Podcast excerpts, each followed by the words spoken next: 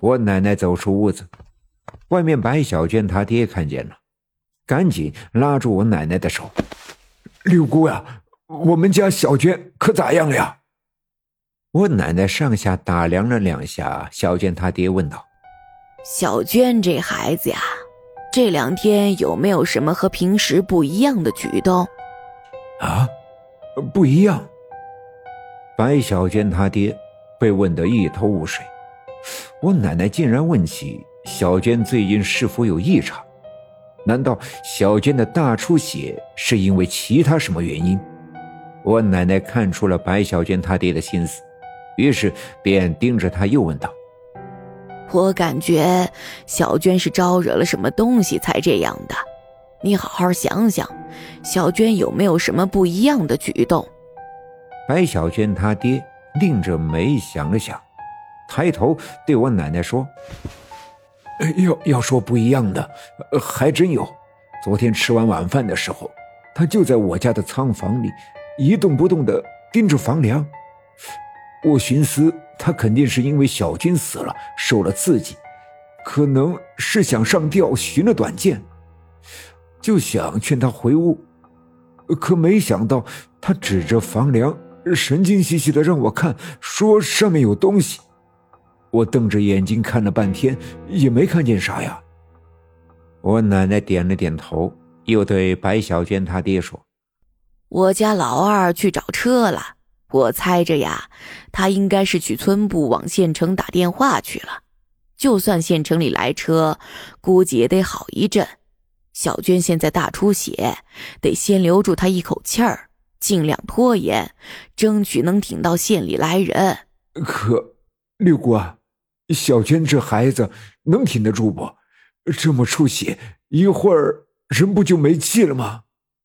白小娟的爹从小就特别疼爱白小娟，可真是含在嘴里怕化了，拿在手里怕吓着。要不是这么宠着，也不能在知道小娟他俩搞对象的事，作为女方的家长，主动上门去求李华山。现在小娟在屋子里一直在流血，她心如刀割。我给你出个偏方，你赶紧去整，希望能管点用，给小娟续命，争取啊多挺一会儿。我奶奶说道。我奶奶的名气，白小娟她爸心里知道。一听说我奶奶要给个偏方，便好似抓到了救命的稻草。两腿一软，扑通一下跪在了我奶奶的面前，眼泪鼻涕一起流了下来。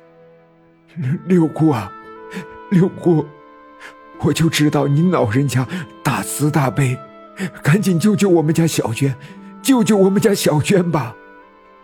我奶奶把她拉了起来，对她说道：“这偏方好找，就四样：寡妇炕头的土。”光棍梁上的灰，陈年的旱烟杆，霜打的茄子秧，把后两样啊放水里熬，两碗水熬成一碗，然后把前两样倒进去和成泥，抹在小娟的脸上，遮盖住本相，这样啊，勾魂的小鬼一时半会儿认不出他来，能顶一会儿是一会儿吧。白小娟她爸。和几个邻居赶忙分头去找这些偏方。我奶奶叹了一口气，转身来到白小娟家的仓房，抬头往梁上张望了一阵后，才离开白小娟的家。这几样偏方的确不难找，寡妇炕头的土，去陈寡妇家就行了。自从包画匠死后，这陈寡妇呀就疯了。整天在村里来回的走，嘴里是叽里咕噜的叨念着，一会儿哭一会儿笑的。只要去他家，直接在炕席下面弄点土就可以了。第二样是光棍梁上灰，这个就更简单了。刘家镇上下两队光棍是好几个，随便找个谁家搬个凳子，在屋子的房梁上弄点灰土下来就行。第三样和第四样也不难找，村里很多人都喜欢自己种点烟叶，秋天的时候把叶子摘下来晒干，再弄碎了，就是自制的旱烟。烟叶的地头总有一些陈年的摘光了烟叶的旱烟杆，霜打的茄子秧，白小娟她爹自家的园子里就有。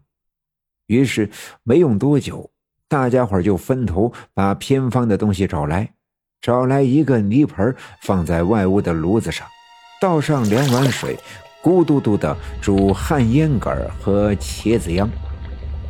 不大一会儿，水已经煮好。按照我奶奶的交代，把寡妇炕头土和光棍梁上灰倒进水里，用筷子来回搅拌，和成一小碗灰黑色的泥巴。屋子里的白小娟打着点滴，脸色仍旧煞白，有一次昏沉沉的睡着，一定是因为体力流失的太多了。一个妇女拿着这一碗泥巴。在小娟的脸上涂抹。这一碗泥巴都用完的时候，白小娟的脸上已经涂了厚厚的一层，一层灰黑色的泥巴完全遮掩住了小娟的样貌。小娟的气息微弱，命若游丝。